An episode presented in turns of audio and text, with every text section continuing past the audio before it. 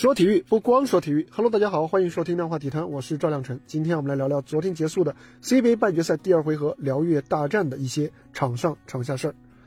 粤辽大战啊，向来是有 CBA 春晚之称啊，每一次狭路相逢都能够打出经典的战役。但是呢，这一次的半决赛，辽宁队却在前两场比赛就获得了二比零的领先。广东队呢，已经是被逼到了绝境啊。回顾 CBA 的历史。粤辽大战此前九次系列赛交手，赢下第一场的球队有八次最终获胜，而除了深圳队曾经完成过让二追三的大逆转之外呢，还没有其他 CBA 球队能够在大比分零比二落后的情况下完成大逆转。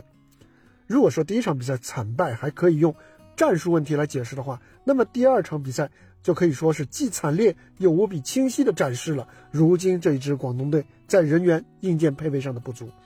主教练杜锋本场比赛是忍痛派上了任骏飞和莱多两员大将，他们的伤还没有好利索呢。结果呢，莱多只能提前下场，而任骏飞更是只打了四分钟，没有拿到任何的数据。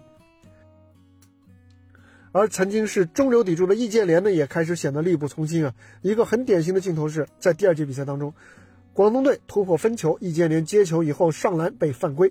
如果在以前啊，易建联空中接球暴扣的场景是屡见不鲜的，如今却换成了辽宁队外援莫兰德在易建联的头上单手劈扣锁定胜局。虽然易建联的职业精神让他能够长期的保持较好的状态，但是呢，跟腱的伤和三十五岁的年龄还是让他的上限变低了不少，尤其是在一个需要创造奇迹的时刻。广东队在次回合虽然是拼得很凶啊，在战术上也是做出了积极的改变。杜润旺的投射在一定程度上是弥补了广东队内线实力不足的问题，并且呢，在上半场结束前，广东队还取得了领先优势。下半场也是多次在被拉开十分以后，还能够追回来，甚至反超比分。但是啊，广东队伤病导致轮换不够、体能不足的问题，终于让他们在第四节撑不下去了。最后四分钟的辽宁队是打出了一波十七比三的得分潮，彻底终结了比赛的悬念。如今的广东队啊，已经不复三连冠时的整体状态，球员会有伤病，会老去，对手的新生力量会成长，会成熟。再强大的球队啊，也既会有波峰，也会遭遇波谷，这是竞技体育的客观规律，谁都不能够免俗。广东队也许这一次无法出现在总决赛的舞台上，但是他在舆论中仍然应该得到公平的待遇，而不是落井下石。接下来我们就要说说落井下石这回事儿。在次回合开始前几个小时呢，广东队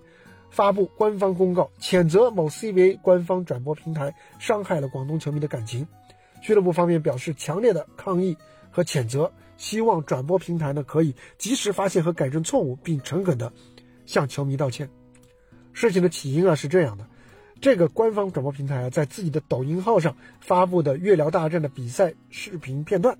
有球迷呢是在评论区呢发布了多条。涉及到人身攻击广东队球员和球迷的言论，在这些评论的下方，清晰的显示着官方平台的运营者点了一个赞，还不止一个。由于这样的点赞呢，某种程度上是代表了官方的态度，所以啊，此举是一石激起千层浪。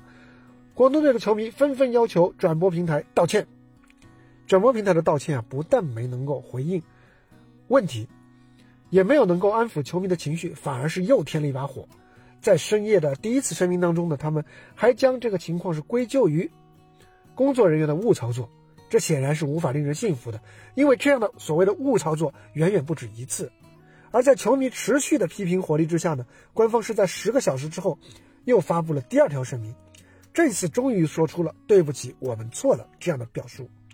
然而，虽然平台方在道歉信当中称。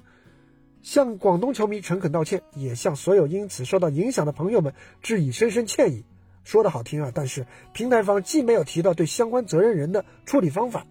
更没有提到他们会会不会改变长期以来在评论区引战、撩拨和营造球迷之间的对立情绪，以此来为自己制造流量、增加流量的做法。